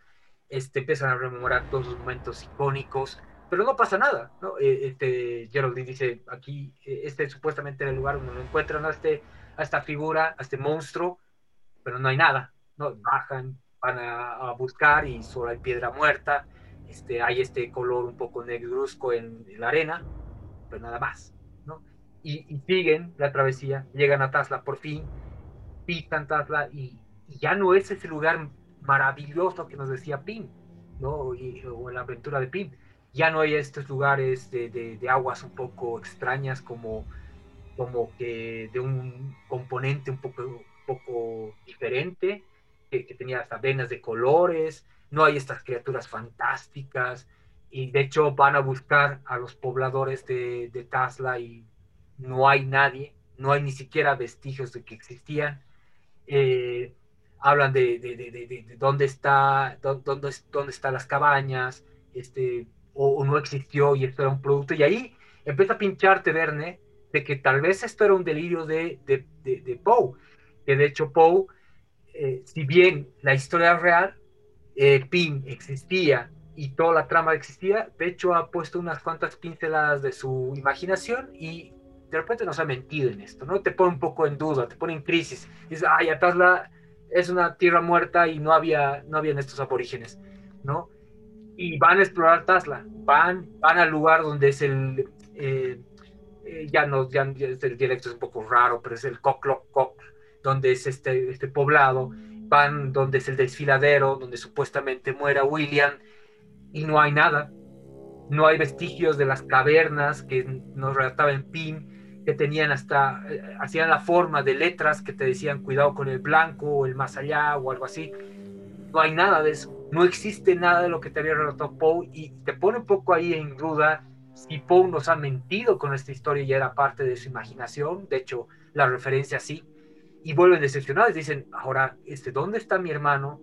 Eh, porque esto que nos había relatado aparentemente no, no es cierto. E, ese es un momento de crisis, yo creo, en el relato, porque nos habla de que hay cosas que, que eran ficción, hay cosas que eran reales, entonces, ¿cuál es la, la, línea, de nuevo, como tú decías, del momento de la ficcionalidad, ¿no? y, y, aquí, de nuevo, me gustaría recordarles de, de, ese primer episodio que hicimos sobre esto, que siguiendo este juego de, de las límites entre lo real y lo ficticio, en la vida real hubo cuatro casos muy parecidos, incluso con nombres repetidos a lo que sucede con la expedición de Pim. Digo, solo para dejarlo, y si quieren enterarse, vayan y escuchen ese episodio. este, pero vaya, este, a me encanta porque es exactamente lo que estábamos diciendo de de eh, Verne, poniendo no solamente la, obra de Poe sobre la mesa, sino incluso cuestionándola y dejándola a un nivel más horizontal y, y, destruirla y darnos algo completamente distinto. Porque también no olvidemos que esto salió en una revista este, dedicada a un público más este, juvenil, infantil, más juvenil diría yo. Este, y pues no puedes meterles por ahí la historia original de Poe porque pues los van a despedir o van a demandar a Verne, porque aún para la, la, época creo que son como casi 60 años después, sigue siendo una obra bastante fuerte y, entro en conflicto porque tal vez los lectores de La Esfinge de los Hielos, al llegar a este punto, este, no conocían tal vez este, el relato de Poe. Recordemos que de hecho no le fue muy bien en su momento y que pues no tienen internet, y probablemente el acceso a esta obra este, en, Francia incluso, este, pese a que Baudelaire la, la, la tradujo, no es tan popular entre la juventud, o vaya, no, no, no, no, no sabría decirlo a ciencia cierta, pero entra una contradicción porque a final de cuentas hay una parte donde Verne te despepita toda la historia y los giros que tiene, o sea, como que por un lado está presentándose las nuevas generaciones, pero a la vez te la está arruinando, o sea, no sé, ahí lo dejo sobre la mesa. Claro, o sea, es como una especie de recorte de director donde te empiezas a dosificar y te dice, no, no, no había sido tan grave, o esto no había sido tan, creo que pongo exagerado aquí, eh, la travesía no era tan complicada, ¿no? Y hay un gran, una gran revelación en este momento, ¿no? Estamos en Tasla, este, ya, ya, ya te dan cuenta que no había nada. Y este personaje, Hunt, eh, cuando ya dicen, bueno, nos vamos, ya, ya fue, este Hunt dice, no, no podemos dejarlos, porque al pobre Pin no lo podemos dejar. ¿Por qué? ¿Por qué? ¿Qué pasa aquí? Y dice, porque, ¿te acuerdas que, eh, te acuerdas de, de Dick Peters, del del único compañero con el que queda Arthur Conopi, eh, ¿te acuerdas que yo les decía que yo me había encontrado con él? Porque sí, ahí no, nos hemos dicho, algún rato habla Hunt, que toda esta información y por qué él se había acercado al barco era porque Dick Peters este, le, le da esa información, pues resulta, él dice, es que Dick Peters soy yo. Resulta que el compañero de Arthur Godopin es Dick Peters. Es me atrevo a decir que, que, más que otro que va a estar más adelante, este es como que el giro de, y el punto más, más este, de interés de esta novela, el, el hecho de que no solamente estamos siguiendo el, el, relato de Pim, sino que de hecho aquí tenemos a uno de los que vivieron la experiencia de viva mano, o sea, es como que algo que sí se agradece de, de, del trabajo que hizo Verne. Pero Verne, Verne, no nos da todos los datos, ¿no? dice, a ver, entonces, tú eres Dick Peters, ¿qué ha pasado al final? A ¿qué ha pasado en el relato? ¿Qué, pasa al final de, de, de, del relato de Arthur Nuevo ¿Qué era esa, esa, esa monumental cosa humanoide que sale? ¿Cómo ustedes han vuelto a Estados Unidos? Dime. Y él le dice, al final, esto es un, no es un spoiler, es, es una, una, vista diferente. Este, eh, Dick Peters logra eh, asirse con un bote con, con, un, con, con un, pedazo de, de, algo, de un, uh -huh. eh, que se llama esto, un tonel, uh -huh. y ve que Pim cae al desfiladero. Y ahí ya no sabe más, pero está consciente de que Pim está vivo. Que lo dejó, él logra este, salvarse, creo que vuelve al bote, algo así, y logra extrañamente de, de, un, de, un, viaje tan complicado como era llegar a, este, a ese punto, logra volver a Estados Unidos. ¿no? De hecho, sale del círculo polar y lo recoge una, un barco y lo lleva a Estados Unidos. ¿no? Y ahí está la, la, historia. ¿no? Este, no nos dice más, no nos dice qué era esa figura, no nos dicen absolutamente nada.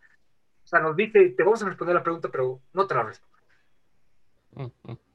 Y ahora estamos en este momento en el cual la búsqueda de, este Hunt, que al final se enlista en estos marineros, era para encontrar a Pin. Estamos por otro lado con, con, con el capitán eh, Lengai, que está buscando a su hermano, y estamos con búsqueda. Y estamos en ese lugar que está muerto. Y, en, y, hay una, una, segunda revelación. Encuentran unos esqueletos. Y los esqueletos resulta que aparentemente eran los pobladores de, de Taslal, estos negritos por decirlo así amablemente, porque Poe lo describe un poco más, más, más fuerte, así, estos negros, decía, este, eh, de color ébano, rudos, este, despiadados, eh, al final están como calaveras, que, eh, y había habido un terremoto en Tazlal, eh, pero este terremoto había sido reciente, y estos, estos esqueletos databan de tiempo, ¿no? Entonces, toda esa población desaparece y, en, y, encuentran también el esqueleto de un personaje de Pin, o un personaje muy entrañable de Pin, que es Tigre, que es el perrito de Pin, ¿no? Que es el, oh. encuentran su, su, collarcito y el esqueleto de, del perrito. Entonces, ahí, ahí hay algo ahí, y eso es lo que yo interpreto, eso es ya una interpretación propia. Uh -huh. Ahí Verne mata todo mata sí. Mata la aventura, mata esta fantasía de este lugar hermoso, nos deja un lugar muerto, inhóspito y todos los personajes desaparecen.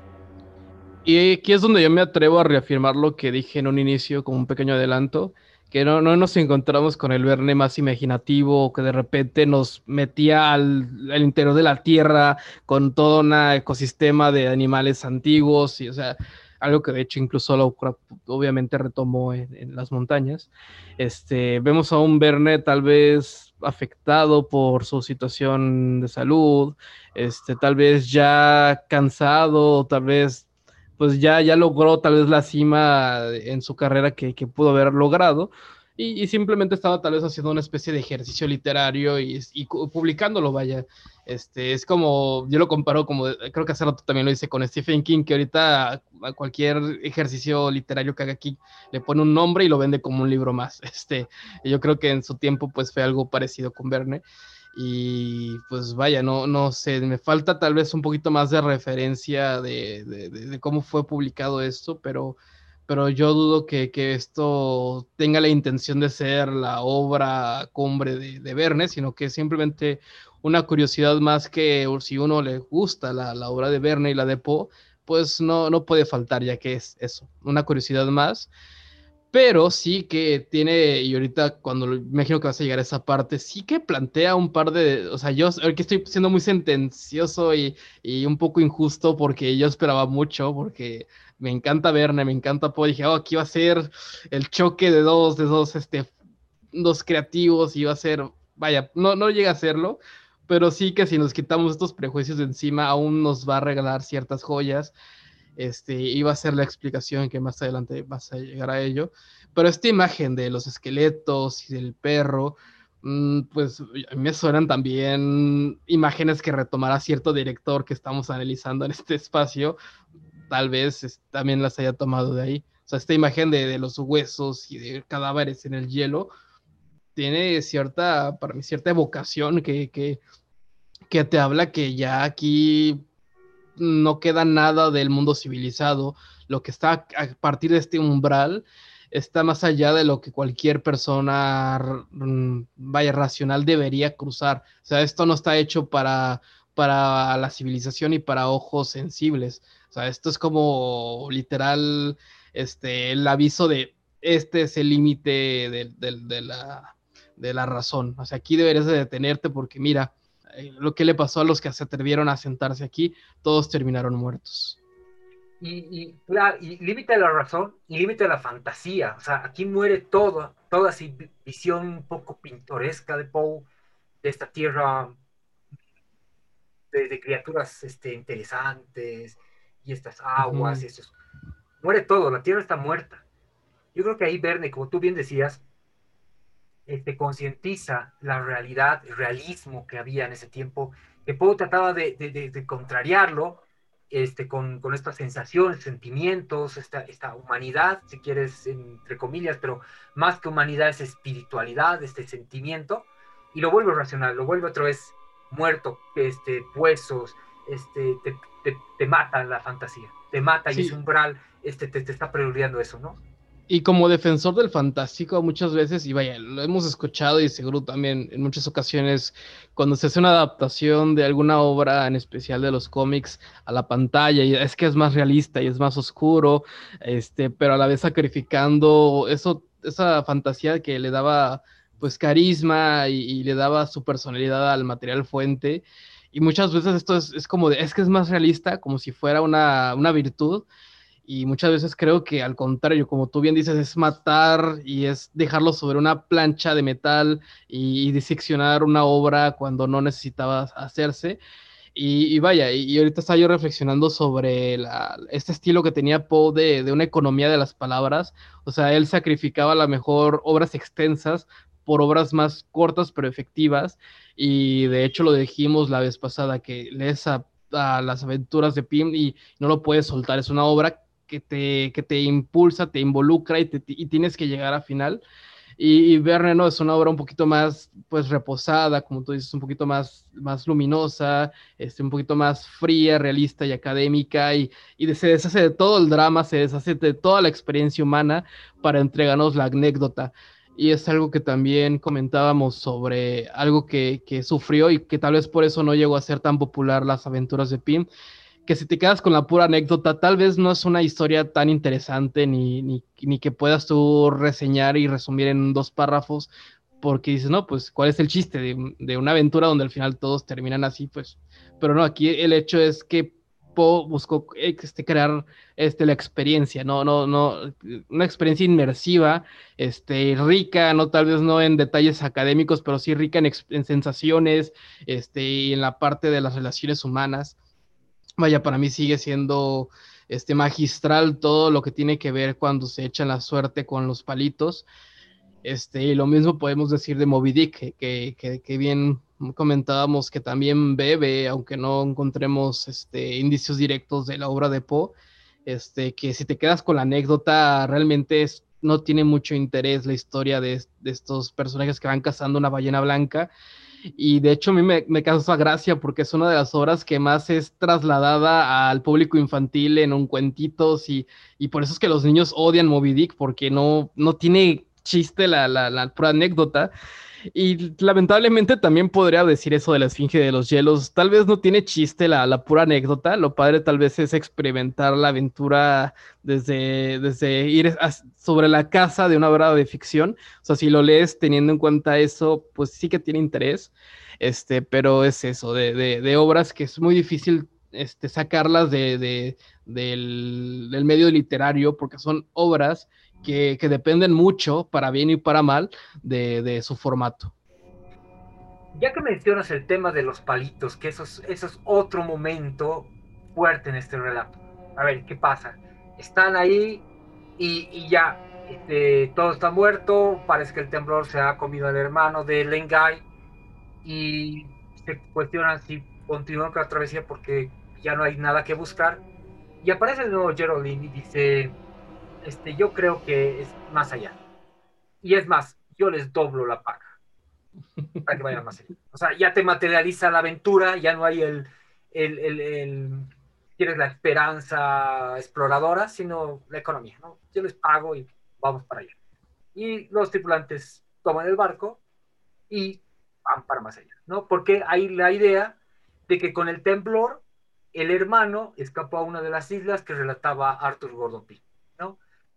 Y en eso hay una revelación más, y ahí voy a lo que tú decías de los palillos. La revelación es que resulta que el momento icónico de Gordon Pym, cuando este, en esa suerte de, de, de, de, de hambruna, de, quién, quién va a sacrificarse para la vida de los demás, y sacan los palillos, eh, aparece este tipo Peters, Peterson, Peterson, Peterson uh -huh. y es el perdedor, el gran perdedor. Eh, Peter Dick, Dick No Peter. fue este Richard Parker. Richard Parker. Parker, correcto.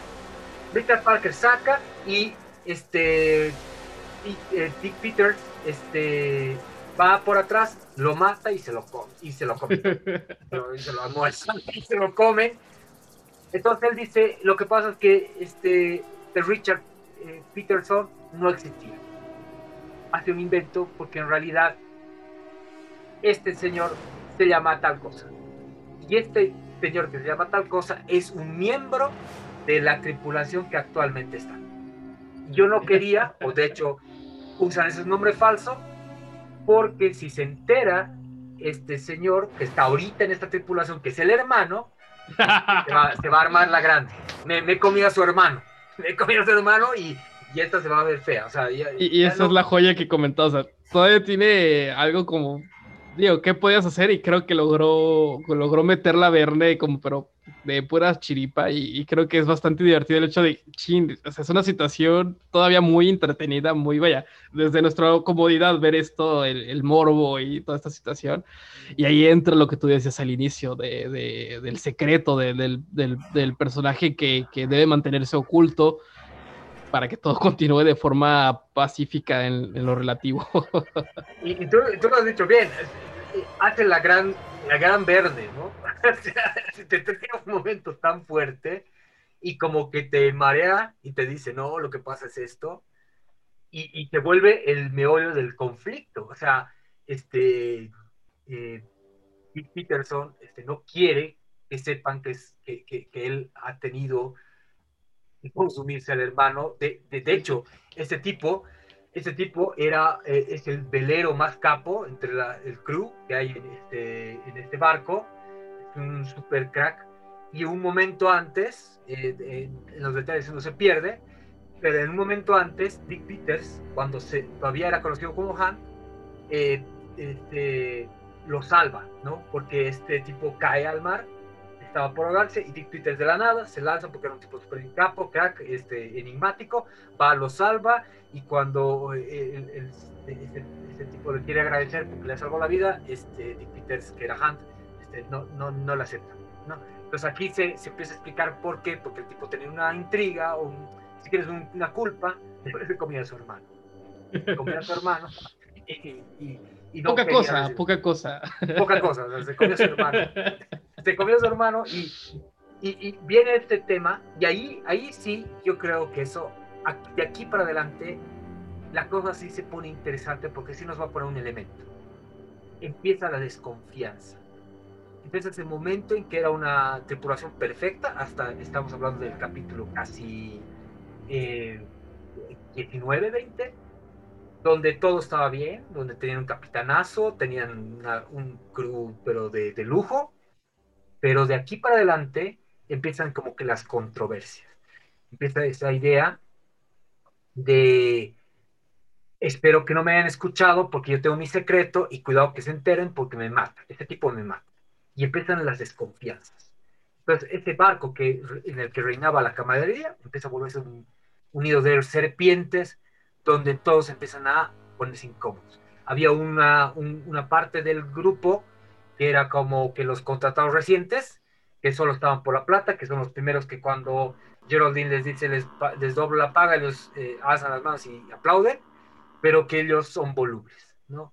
La otra parte, que es la vieja, la, vieja parte de la tripulación, que ya empieza a tener dudas de la coherencia del viaje. Ya, ya habían llegado a Tazal, eh, Tazal estaba, estaba inhóspito, porque van a seguir. Entonces hay, ese, ese otro, otra facción que empieza a tener dudas. Está el propio capitán, que empieza a tener ese problema que, que buscaba a su hermano y, y, empieza a llegar a la incoherencia. De hecho, en el relato te dice que casi no capitonea la, la nave, sino que era el segundo al mando el que lo hace. Y, ahí está este, este, problema con, con Dick Peters que, tenía miedo que lo descubran. Entonces, ahí empieza el nido de serpientes y parten a, más allá, ¿no? Dicen, bueno, eh, si seguimos, porque hasta ese momento seguían a rajatabla el, el libro de Poe, eh, continuaremos el viaje. Vamos al lugar donde, donde pasa todo esto. ¿no? Vamos porque por ahí están las islotes y podemos encontrar al hermano. Y se aventuran y se van a este, eh, a esta, este nuevo, esta nueva travesía, que de hecho se siente un poco sin sentido, porque ya se habían dado cuenta de que estaba todo muerto y la esperanza de que el hermano esté vivo era muy remota. Y de hecho, eh, Dick Peters quería, no le importaba el hermano no le importaba el hermano de la tripulación, le importaba encontrar a alguno Pin, porque él estaba seguro de que Pin estaba vivo. Y, no le importaba otra cosa. Entonces, parte de esta tripulación, que ya me parece un poco eh, más la tripulación de, del séptimo pasajero, cuando ya... Sí, también, fíjate que, que atinado. No, y de hecho me, gusta cómo lo estás este, este, reseñando, porque si la novela partiera poquito antes que esto y fuera la mitad de, o incluso un tercio del tamaño que es, porque es bastante voluminosa, este, ya estaríamos hablando de otro cantar. claro, y aquí te parte la, la si quieres, las raíces de lo que son las tripulaciones y la narrativa, que después vamos a ver en el, séptimo, en el séptimo pasajero en Alien de esta tripulación. Espacial, pero sigue siendo tripulación. Sigue siendo tripulación. De hecho, las naves espaciales no, no se separan mucho de la tónica de un barco en, en, la, en esta narrativa de Pin o de Poe. Incluso en otra película de Ridley Scott, eh, Scott, la del marciano, incluso por ahí se menciona que las leyes de aguas internacionales aplican en el espacio. Exacto, y, este, y este, este eco del mar como lo desconocido, como el trascender a los límites donde ha llegado la humanidad, hace muchísimo eco en la mayoría de las películas de ciencia ficción, donde el espacio este, tiene la frontera conocida y la frontera desconocida. Y hay esta suerte de nuevo de barco, ¿no? Y de y pensemos que en la época de Verne la frontera final era pues la Tierra misma, y en la época de Lovecraft, con el descubrimiento de Plutón o incluso con la película de Carpenter, pues ya la frontera final está en el espacio, ya no dentro de la Tierra.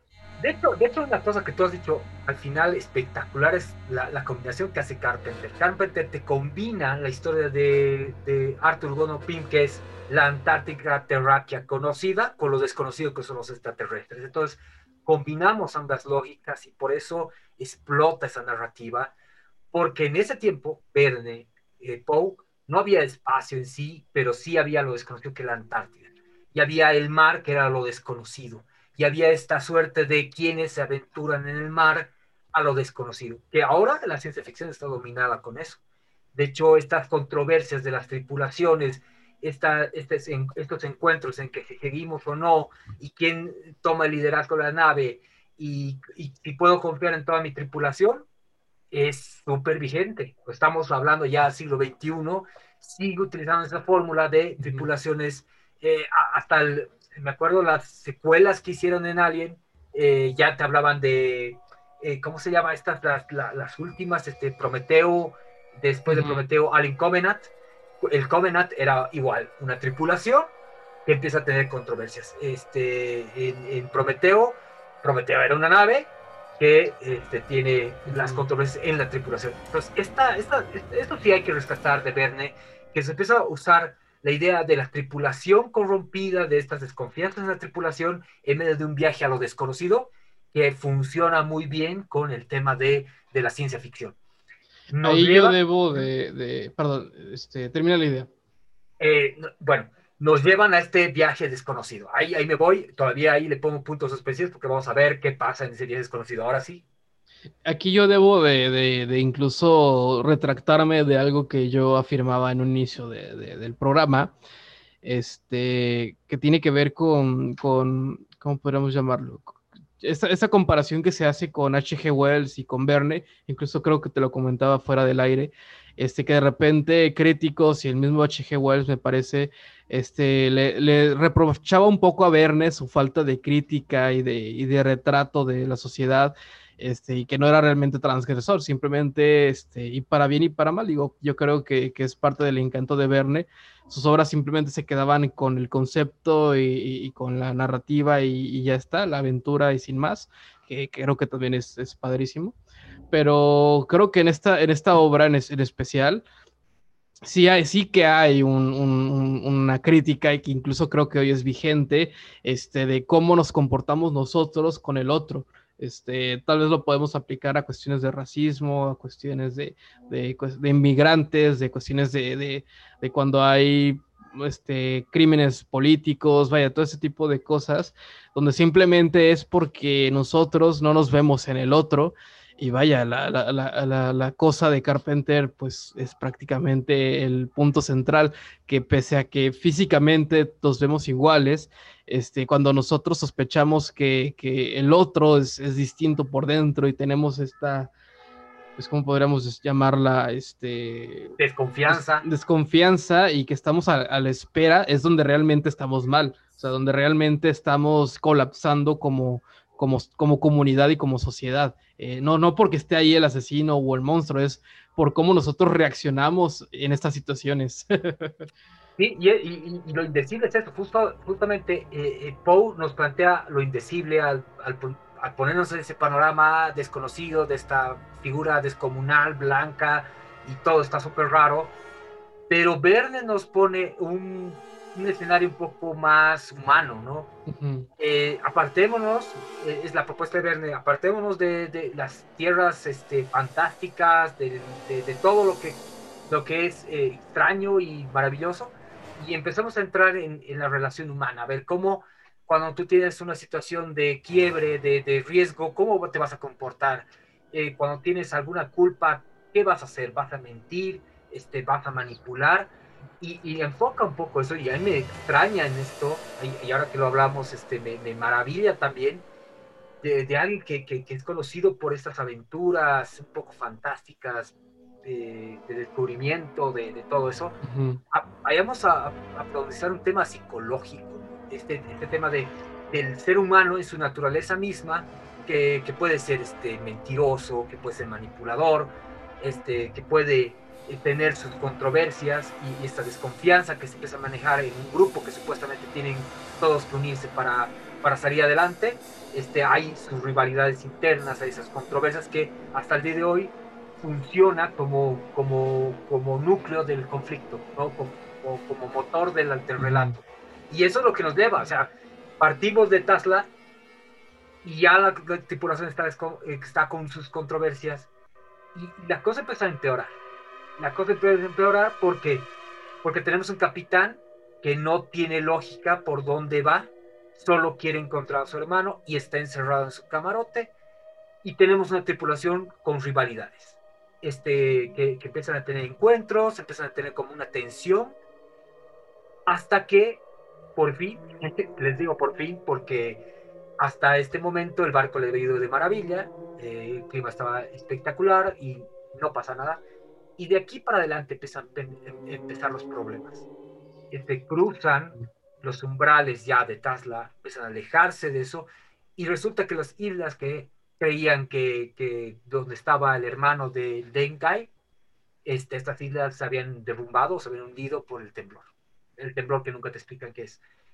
Entonces, eh, el deseo era, vamos más allá, porque si no han encontrado estas islas, porque hace poco pasó este temblor, eh, este, William debe estar más allá.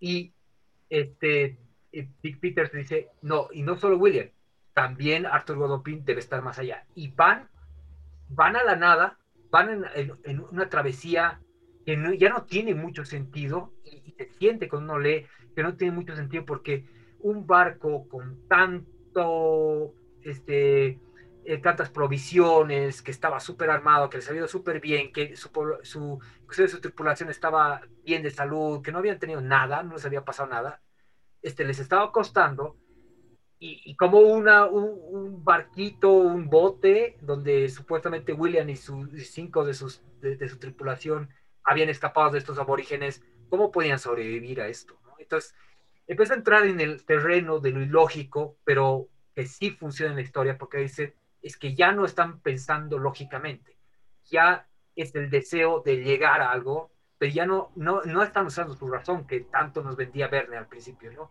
Ya no usan la razón, sino tengo que llegar porque tengo que llegar. Y todos este, pierden esa coherencia y siguen y siguen y los días pasan y la cosa empieza a ponerse más complicada hasta que el barco es agarrado por un iceberg y todo se va, como dicen, al, al, al palo, al, no, no puedo decirlo porque me van a... Pero todo se va al, al desastre. Se va al desastre se sube el barco, se rompe el barco, eh, hay la intención y antes de eso un preludio, este, Geraldine tiene un nuevo sueño, donde el sueño era ver a una esfinge que les dice que, y aparece Pim ahí, que le dice que no cruce más allá. Le advierte que ya no llegue a ese nivel. Y, ahí termina el sueño, llega el desastre del barco, y ya estamos desesperados, ya les viene el invierno, tienen que retroceder, tienen que volver. Eh, ya había problemas en la tripulación de seguir adelante o no. Geraldine les dice, les doblo la paga, ni eso les convence. Y ya, ya estaba mermando todo esto. De hecho, hasta el capitán empieza a desconfiar de que su hermano esté vivo. Y llega este punto de quiebre y, se va eh, la idea al basurero. Este, ya no, no saben si seguir. De hecho, cuando ya pasa lo del iceberg, dicen ya se descartó, ya no, ya, ya para qué, tenemos que volver. Apenas salvemos el barco, volvemos y el barco se rompe. Me gustó el timing que llevaste, sí. Este, y, quiero que, los que nos escuchen no dejen de olvidar el marco en el, en el que sucede esta historia. Están en el Polo Sur, o sea, hay este, grandes bloques de hielo, está todo blanco hasta, hasta donde alcanza la vista. Es, un, es un escenario bastante desolador que, que yo creo que acentúa esta situación límite ya de por sí las historias del mar están plagadas de motines y, fricciones, porque al final de cuentas son grupos de, hombres este, en, espacios, en espacios reducidos, donde cada quien está, pues vaya, tratando de sobrevivir y, tener un poco de, paz en, sus reducidas condiciones este, insalubres, incluso a veces este, donde la, disintería está a la orden del día. Este, no sé, me parece un tema que, que se ha explorado en, en, otras ocasiones de manera magistral. Vaya, ahorita no dejé de pensar en Benito Sereno, un relato de Herman Melville, este, también autor de Moby Dick, y que el tema de, de, de hecho de, de, estas, ¿cómo se les llama? Cuando la tripulación se vuelve en contra de, un... Amotinamiento. sí, un amotinamiento es el eje central de esta historia y, no solamente en la parte superficial de, la avaricia de estos personajes, sino que en serio todo lo que puede desencadenar un amotinamiento en un lugar tan inhóspito como en el mar o en el polo sur. Este, realmente estás a la merced de, lo que suceda. O sea, no puedes ir con las autoridades, no puedes huir. O sea, estás atrapado y, es una situación que no se la deseo a nadie. Este, vaya, no, no, no logro, no logro imaginar qué se debe sentir estar este, siempre a, se dice? a la expectativa de que en cualquier momento tu tripulación te va a apuñalar y te va a tirar al mar para que te coman los tiburones. O sea, es, es, uno de los terrores más, este, ¿cómo podríamos llamarlo? Más, más fuertes que podemos encontrar también en la realidad y, Verne creo que, que, pese a que como bien remarcó, remarcó Fer hace un rato de que, que lo trajo al, al, orden de lo real y, y, y, de lo racional, pues incluso lo racional no está exento de este tipo de, de, de situaciones terribles. yo creo que ahí, en este punto, eh, como, como es clásico de Dulce, como que dejamos picado al, al lector. ¿Qué pasa después? Están, saco el barco roto, están en la nada, ya no pueden volver. ¿Qué hacen? ¿Qué hace esta tripulación que está ya confrontada? ¿Qué hace este tipo que se había enmascarado y que tiene miedo que, que, que, que se resuelva algo tan atroz como, como haberse comido al hermano de uno de, de, estos tipos de la tripulación que era tan respetado. Que la, la propia este, lógica o coherencia del capitán ya estaba quebrantada. Eh, ya no había liderazgo ahí. Era un barco que estaba con muchas rivalidades. Eh, la insistencia de, de Geraldine había hecho que lleguen a ese punto. O sea que Geraldine también pendía de un hilo. Eh, y se le rompe el barco. ¿Qué, haces con una situación ahí? Y estamos en ese momento, yo creo que, no sé, si estás de acuerdo. Sí, eh, que, hemos dicho que esta obra de, perdona, que esta obra de, de, de Werner no tiene la fuerza y el empuje que tiene Pim, todo este, todo este planteamiento creo que es justificado a partir de este punto. O sea, yo creo que, que si si van a leerla y, sobrepasan todo lo que ya hemos comentado, en algún punto Verne te recompensa con esta situación. O sea, ya de aquí en adelante ya estás, estamos en terreno virgen sobre, sobre esta situación y, creo que, que, es, digno de, leerse. Sí, y, eso es, es, este, bonita práctica que dejamos un poco el final de este relato al lector para comentarlo en la siguiente sesión donde ya vamos a entrar en plano de la construcción que hemos ido revisando en este tiempo. La construcción que empezó con Poe de lo desconocido, que empieza igual con un final abrupto, que no nos dice qué va a pasar, pero hay algo ahí que no comprende la razón humana, ¿no? Este, este, esta figura blanca de este lugar tan extraño. Verne nos plantea la idea de la tripulación corrompida en sus sensaciones, sus sentimientos, en esa idea más humana, ya no tan tan fantástica de, de, de, de, desconfianza y hasta qué punto la desconfianza ya genera un ambiente insoportable. Y estamos en estos dos polos, eh, lo, lo, lo, lo fantástico, lo indescriptible y las sensaciones humanas de, de, de, de, este, este, de esta tripulación. Estamos en esos dos polos. Y va a entrar en el rompecabezas un tercero, donde se van a mezclar estos dos puntos. Obviamente, en la siguiente sesión les vamos al final de este, de este hermoso relato, pero todavía no. Todavía no, porque yo creo que la idea que se tiene que quedar acá es ese grupo confrontado que al final eh, se quieren matar unos con otros. Y como lo dejó Poe con esa idea del gigante blanco. Y veremos cómo estas dos ideas se mezclan en esta licuadora perversa que nos va a mostrar algo más, algo más, más perverso todavía, más, más complicado. Entonces, eh, yo creo que ha sido una, una, charla interesante y la pregunta que, que nos hicimos al principio, ¿esto es una secuela? ¿Esta es una digna secuela de Arthur Gordon Pym con todo lo que hemos charlado, Irat? Voy a cambiar mi respuesta. Yo al inicio del programa debo admitir que iba a decir que no, que simplemente es un fanfic, pero ya con esta plática y con tus comentarios tan, tan ricos sobre, sobre, esta, sobre esta obra, yo diría que sí es una digna secuela, claro, con sin emular ni intentar este, artificialmente copiar el estilo de Poe. Este, es una secuela, pero al estilo de Verne, de, de un tema planteado y dejado sobre la mesa por Poe. Así que tal vez ese es tal vez el mérito que tiene esta obra que en ningún momento trata de copiar ni emular lo que, lo que incluso Verne 30 años atrás enalteció como una gran obra que, que quién sería digno en sus propias palabras de hacer secuela y lo está intentando tal vez desde una humilde posición de, pues vaya, tal vez no soy Po, este, pero lo haré a mi manera y espero este, ser, aportar algo y creo que lo logra como, como bien este, has comentado, así que sí, creo que es una digna secuela. Yo también, mira que en este viaje, en esta charla que hemos tenido, primeramente que sí, que, que le agrega un ingrediente más a este, a este este caldo, este, este pastel siniestro, ¿qué te puedo decir? O sea, esta, esta confabulación que nos va a llevar a Carpenter.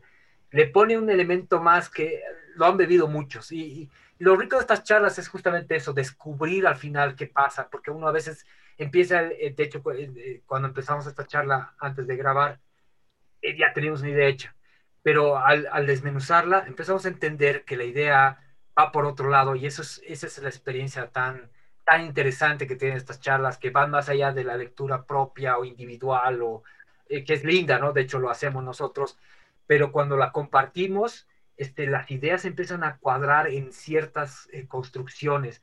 Yo creo, ahora sí, este, estoy convencido que es un digno eh, ingrediente más a esta construcción que vamos a ver de, de quién está afuera o de la propia, la propia, las propias montañas de la locura, ¿no?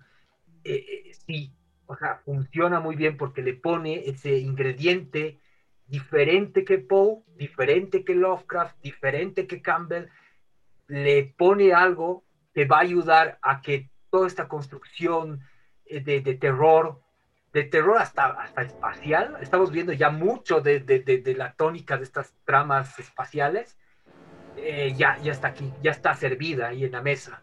Y eso es lo rico yo creo, yo quiero a estas charlas tienen justamente ese fin de redescubrir estas obras fuera inclusive de, nosotros mismos, de nuestra propia impresión al, primer momento y al compartirlas, este, encontramos algo ahí nuevo. Algo que dices, ah, pues este, eh, yo quisiera volver a releerlo con esta visión y, no sé, a ver, eh, unas palabras de cierre con toda esta charla. Sí, de hecho, este, para mí se me fueron rápido, pero ya estamos en el ombligo de, este ciclo sobre Carpenter. Y, es, muy rico, como tú dices, este, el, ponerlo sobre la mesa en una charla, porque muchas veces, y lo dije la vez pasada, pero creo que es importante repetirlo, que el acto de leer, de, ver películas, muchas veces es algo personal, que, que es un acto bastante solitario y el hecho de encontrarnos en este tipo de espacios y, de nuevo repito lo que dije al inicio, este, los invito también a ustedes a comentar y, compartir sobre esto. Estaremos encantados de escuchar sus propias opiniones, aunque no estén de acuerdo con nosotros. Creo que también sería padre este, leer otras perspectivas sobre, sobre esto. Este, es lo que le, le da sentido y, hace que se, se enriquezca la, la experiencia de, de lectura y de, y de ver películas. Y pues vaya, aquí en este espacio hemos encontrado el pretexto de unir ambas, ambas aficiones, este, porque si bien dije hace rato que esta es una obra muy literaria, muy difícil de, trasladar a, otro medio, sí que grandes creativos como Carpenter han logrado tomar elementos y, utilizarlos para crear otras historias y, creo que es válido, no, no, solamente el hecho de hacer secuelas de lo que tú admiras, sino tomar la materia prima y como bien dijo Fer, meterlos en una licuadora siniestra y crear algo totalmente nuevo. Así que te agradezco esta oportunidad de compartir. Gracias, Irad, y gracias a todos los que nos están escuchando. Este, estamos en la señal igual de Chasky Rock, así que no, no, no duden en también revisar el contenido que tienen, es muy lindo. Eh, eh, musicalmente, hoy día también estábamos acompañados un poco de la música de del Faro, que sí, es súper marítimo. Y perdón que interrumpa, pero la semana pasada nos metimos hasta con la música, algo que no estoy tan acostumbrado y encontramos también, así que los invito, si es la primera vez que nos escuchen, que, nos escuchan, perdón, que nos, este, que vayan a ese episodio que grabamos la semana pasada llamado. Eh, este Carpenter, el, el compositor más barato y eficaz. que tiene secuela, así como Pin va a tener secuela porque hay mucho material que quedó ahí. De hecho, no revisamos todavía las composiciones no fílmicas de Carpenter y eso lo vamos a tener que revisar igual. Yo creo que va a ser digno cierre de este hermoso ciclo porque estamos viendo que Carpenter es tan complejo eh, y que va más allá de, de, de, efectos visuales prácticos o de una historia, este, si quieres hasta en remake, como lo decían de Think, sino que es la construcción de muchos autores que han ido agregando ingredientes a la trama. Ya tenemos dos, lo desconocido, el, el tránsito del umbral, y tenemos este tema de la humanidad, de la desconfianza del otro que van entrando como, como los ingredientes para algo más grande que lo vamos a ver en la siguiente sesión. Eh, nada, este, irá, como siempre, es un placer eh, a, todos ustedes, igual agradecer su tiempo, escucharnos, eh, descubrir con ustedes, como dices, los comentarios están abiertos, las interpretaciones también son ricas de, de leerlas, así que también no olviden en visitarnos nuestra página de del, Círculo de Horror del Primigenios, donde pueden comentar ahí y, podemos estar respondiendo las preguntas. El, el, el, chat de aquí también lo, lo, vamos a responder en vivo. Y vayamos construyendo como ahora lo hicimos con Irat, esta, e, esto tan grande que no, no se queda en, solo una lectura, sino una relectura y una visión un poco más eh, compartida, social de lo que es este tipo de diálogo. Eh, eh, nada más por decirles, agradezco, los agradezco a todos ustedes, a Chasky Rock, y Irat será para el siguiente capítulo. Sale, nos vemos en la próxima. Felices pesadillas. Felices pesadillas, no lo hubiera hecho mejor. Hasta luego.